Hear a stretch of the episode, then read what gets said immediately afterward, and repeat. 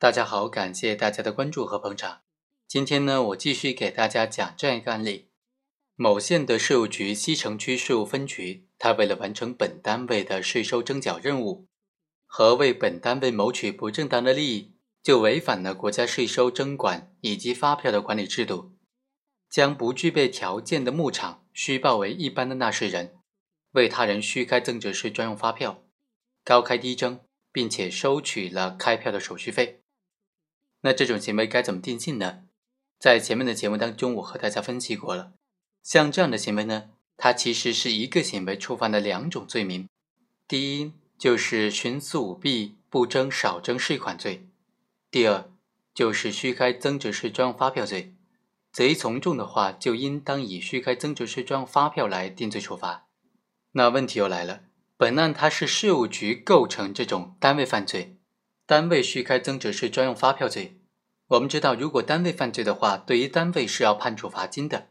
而对于直接负责的主管人员或者是其他直接责任人员呢，就按照自然人犯罪来定罪处罚了。那本案当中的这种税务局的，是不是所有涉案的工作人员、涉案的公务员都应当构成这个犯罪呢？尤其是那些按照单位领导的指示。来具体负责开票事宜的这些工作人员，他究竟构不构成犯罪呢？今天通过这个案例和大家简单的来聊一下。本案当中，被告人汪某和金某，他是税务机关的管票的人员，他们受到单位领导的指派，为他人虚开增值税专用发票。那他们两个人的行为该怎么定性呢？构不构成犯罪呢？检察机关就认为。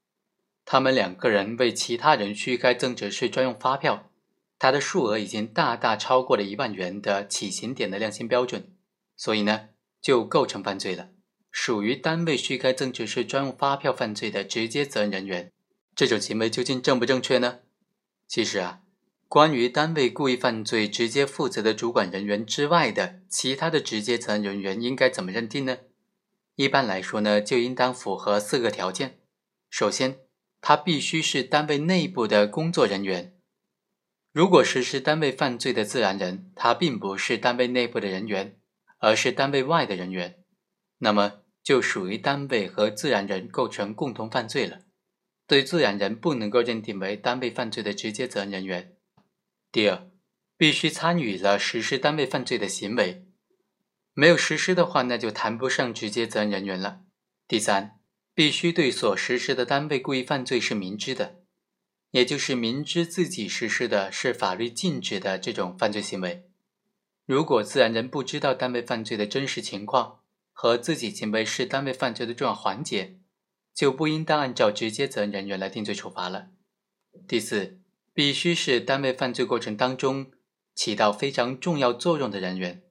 也就是说，对单位犯罪的实行和完成。起到重要作用的骨干分子和积极的分子，在司法实践当中，对于单位犯罪当中直接责任人员的认定呢，应当保持一种非常谨慎的态度。最高院就曾经印发《全国法院审理金融犯罪案件工作座谈会纪要》，其中就指出，其他直接责任人员是在单位犯罪当中具体实施犯罪并且起到较大作用的人员。既可以是单位的经营管理人员，也可以是单位的职工，包括聘任、雇佣的人员等等。应当注意的是，在单位犯罪当中，对于受单位领导的指派或者奉命才参与到实施了一定的犯罪行为的这些人呢，一般就不应当作为直接责任人员来定罪处罚了。综合全案来看，本案的被告人方某和金某，他虽然都是受到单位的指派。被他人虚开增值税专用发票的，但是呢，两个人都是多次参与到犯罪活动当中，而且持续时间比较长，虚开的数量多、数额大，在西城税务分局的犯罪活动当中起到非常重要的作用，所以应当以单位犯罪的直接责任人员来追究他们的刑事责任了。但是呢，金某虽然参与了虚开增值税专用发票。已经达到了最高法院作出的立案追诉的标准，也就是虚开的税额款项达到一万元。但是考虑到他作为单位犯罪的执行人员，和全案其他工作人员相比呢，他的犯罪情节显著是比较轻微的。不应当作为犯罪来处理，不宜作为直接责任人员追究刑事责任。好，以上就是本期的全部内容，我们下期再会。